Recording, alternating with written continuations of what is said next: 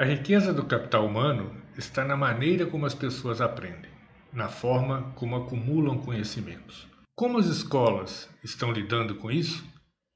Olá, eu sou Marcelo Freitas e é sobre isso que a gente vai falar hoje com a participação especial da jornalista Débora Rajão, da Rádio Inconfidência de Belo Horizonte.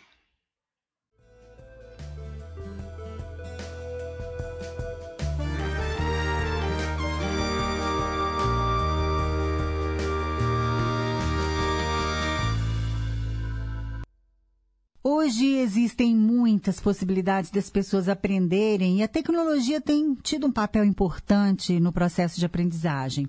A gente vai conversar agora com o mentor em inovação educacional, que é o Marcelo Freitas. Tudo bem, Marcelo? Seja bem-vindo. Olá, Débora, tudo bem e você? Tudo Uma ótimo. Boa tarde você. Boa tarde. Então, Marcelo, anos atrás, a única forma de aprendizagem era através da escola, não é? Agora, a gente podia falar então sobre os outros mecanismos que vêm sendo usados para as escolas, para as pessoas aprenderem hoje, além das, da escola formal.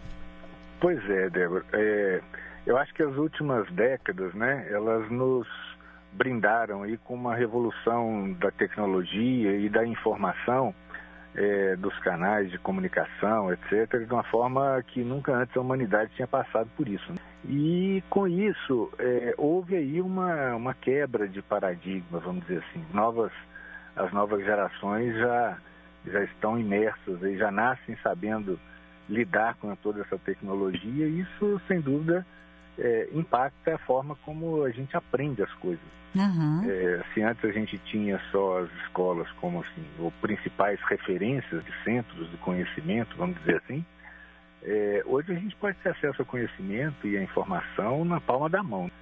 É, qualquer hora, qualquer momento, é, qualquer um tem aí um dispositivo, tendo um dispositivo desse, um smartphone, uma, uma tecnologia qualquer dessa que permita acessar a internet, você tem condição de ter o conteúdo que você quiser na, na hora.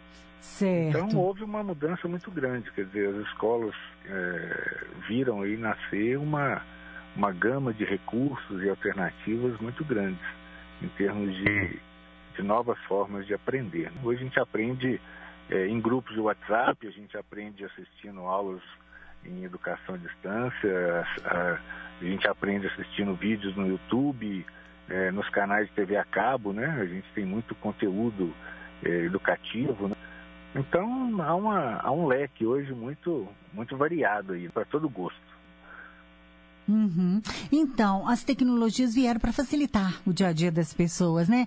O, os eletrônicos estão presentes na vida de todo mundo, quase de todo mundo. O quanto que o uso dessas ferramentas é importante para a educação, hein? É, eu diria, Débora, assim, é, a, a escola, né, como uma instituição, ela nunca teve uma oportunidade tão grande é, de dar um salto qualitativo como está tendo agora. Né? É, todas essas tecnologias elas estão proporcionando é, uma coisa que até então a gente não podia imaginar, que é a, a personalização do aprendizado.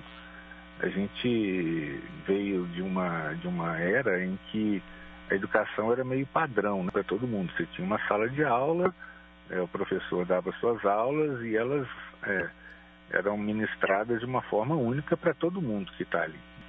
E as pessoas são diferentes. Então, uhum. alguns aprendem melhor ouvindo, outros aprendem melhor assistindo, outros lendo, outros interagindo. E a tecnologia ela veio para nos possibilitar fazer essa personalização. Eu entendo que é, nesse ponto a contribuição dela para as escolas é uma coisa que a gente nunca teve até então, né? E resta agora as escolas é, tirarem bastante proveito disso. Uhum. Eu acho que é o, o, grande salto qualitativo que a gente está aí é, vivenciando e pronto para absorver. Agora, essas tecnologias, a gente sabe que elas ajudam muito, mas elas também têm um lado que não seja positivo? Olha, é, eu diria que sim, sabe? É, a gente tem que avaliar bastante é, até que ponto ela deve ser usada e até que ponto a gente tem que ter um certo cuidado a utilizar. É o que eu estava dizendo, a gente é, tem hoje uma gama de informação quase que infinita na palma da mão. Isso quer dizer que tem informação ali para o bem, mas também tem informação para o mal. É, tem uma forma boa de se usar, mas também tem uma forma negativa de se usar. Então, acho que a grande, é, vamos dizer assim, a grande chave da, da educação está muito no sentido de sinalizar e de é, estruturar uma forma em que as crianças, os jovens, as pessoas, que hoje educação é, é uma coisa para a vida toda. Então, é uma, é uma maneira que as escolas precisam ter de é, lidar com essa tecnologia de uma forma em que os alunos e as pessoas saibam discernir, de fato, o que é bom, uhum. aquilo que é saudável e aquilo que não é. É verdade. Acho que esse talvez seja o lado maléfico aí da, da tecnologia, se a gente pode chamar assim, né? É, porque a gente também vê que também tem um problema de vícios, às vezes uso excessivo também, não é, Marcelo? Isso, exatamente. Que pode levar, eles vêm até, assim, tem pesquisas agora apontando que o uso em excesso pode, é, pode ser mesmo considerado até um transtorno, né? Então, exatamente. Então tudo é o equilíbrio, não é? É exato. É uma coisa muito nova, né, Débora? Assim, e, e, essa juventude, as, as crianças da que já nasceram aí dentro dessa, dessa, desse ambiente de tecnologia, eles usam como a gente usaria um sapato para caminhar, né? Então eles usam o dia inteiro. Isso tem também um, um contraponto, né? Até que ponto elas estão realmente é, sendo socializadas, é, é, usando isso para aproximar e até que ponto ela está afastando, né? isolando, até que ponto a gente viu aí muita é, polêmica ultimamente em relação ao cyberbullying, né? que é outro, outro problema que a tecnologia trouxe embarcado aí também. Então, há uma, uma preocupação nesse sentido, de saber usar e usar numa quantidade que não seja prejudicial também. É. Agora, os adolescentes, as crianças também, cada vez mais elas também querem coisas novas, né? Uhum. E precisam de técnicas que chamem a atenção para ter interesse em aprender. Que rumos devem ser tomados para atender essa sede de novidades aí, o tempo todo desses jovens? Olha, eu diria o seguinte: é, o ser humano ele é por natureza muito curioso. Né? A gente é, a gente já nasce com essa com essa vamos dizer assim, com esse germezinho aí de, de, de procurar, de descobrir as coisas. Então a gente está sempre procurando novidades. Isso não quer dizer necessariamente que a novidade seja uma tecnologia, como a gente costuma se referir aos produtos tecnológicos aí. Uma novidade pode ser uma brincadeira, pode ser um jogo de tabuleiro, pode ser uma conversa.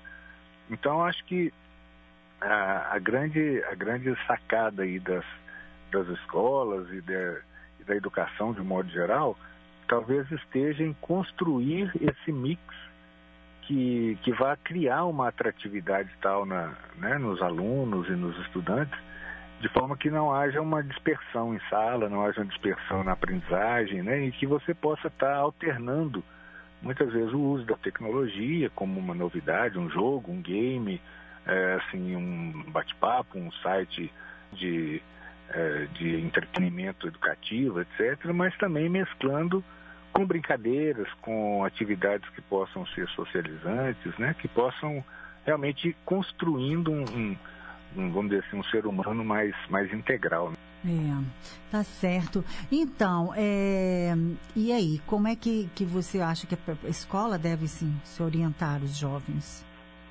As escolas, né? É, eu acho que a escola. Seja nas hoje, técnicas ou nas ferramentas usadas. É, a escola hoje, Débora, ela está diante de uma, de uma encruzilhada, assim, porque é, essa tecnologia toda aí, ela mexeu muito com a estrutura da, da, instituição chamada escola. Não só do ponto de vista da aprendizagem, de estar dentro de sala de aula, das dinâmicas, etc., mas desde a gestão mesmo. Então, é, é uma quebra de paradigma muito grande. Ela está tendo que se reinventar em todos os sentidos. E hoje você tem inúmeras é, possibilidades que os educadores, por exemplo, têm usado, vai desde um ensino híbrido, que é a união aí da, da, do virtual né, com o mundo real, que é uma coisa bem, bem interessante. É, tem se usado muito a sala de aula invertida, né? aquilo que é, a gente costumava ter de o professor dar o conteúdo, depois a gente estudar no livro e rever, etc. Hoje está sendo feito de uma forma ao, ao, ao inverso, ao contrário. Ou seja, você o professor dá o tema, os alunos estudam, preparam, assistem vídeos, filmes, etc., e levam para a sala de aula a discussão daqueles conteúdos, o que é uma forma interessante de manter esses alunos é, ligados aí, conectados. O trabalho em equipe, trabalhar em grupos, né, em, em, tanto virtual como presencialmente também. São, são possibilidades interessantes. Para a gente fechar, como que você acha que serão os caminhos na educação nos próximos anos? Rapidinho, para a gente que o tempo está acabando. Tá bom. Olha, eu acho que nós vamos ter um, ainda um período de revolução bem grande aí, porque a gente está lidando agora com a inteligência artificial que está entrando aí, uhum. e eu acho que é uma tecnologia que vai balançar bastante ainda. Nossa. E acho também que. É, é dá até medo, né? Dá até dá. um frio na barriga, não dá? dá, dá, realmente. É, é, um desconhecido, assim, né? É. Que a gente ainda não tem uma noção muito clara de para onde que ele vai caminhar. É verdade. É, e eu vejo uma outra tecnologia também muito interessante que é a holografia. É, a gente fala pouco às vezes sobre ela, mas a holografia eu acredito que vai trazer um avanço interessante para dentro da sala de aula. O fato de a gente poder projetar coisas na, na sala de aula para os alunos estudarem, interagirem, etc. Algo que não seja numa tela, mas que seja num ambiente de, de sala se, mesmo. Né? Como se fosse um 3D, assim? É, como se fosse em 3D, como se fosse uma, é, uma imagem projetada no ambiente, como se fosse, vamos dizer assim, uma pessoa que está andando junto com você ali dentro. Sim. Mas na verdade ele não é uma, uma pessoa, ele é um um fecho ali, um facho de luz uhum. combinado, etc. É quase que real, você quase que consegue tocar, né? Nossa, muito é doido, é impressionante. Né? É, muito tem legal. muito recurso desse tipo hoje aí já, já tem, em algumas, né? Algumas matérias, né? Vamos falar assim. É, a gente vê algumas coisas parecidas até na televisão também, né? Isso. As pessoas isso. usam é um, para... É quase que um 3D, né? É. Só que ele é mais, ele é mais real do que o 3D. Uhum. Porque ele não tem um, um anteparo, não tem nada. Ele não precisa de óculos nem nada para enxergar, nada, né? Nada, Que é. coisa, hein? É, é muito isso, bacana. muito legal. Tem muita É. coisa por vir aí, não é, Marcelo? E tudo numa rapidez muito grande, Tem, não é? tem. As A mudança é acontecendo muito rápido. Muito obrigada, tudo de bom então para você, viu? Eu Prazer. que agradeço, viu, Débora? Muito obrigado, um abraço aos ouvintes. Outro.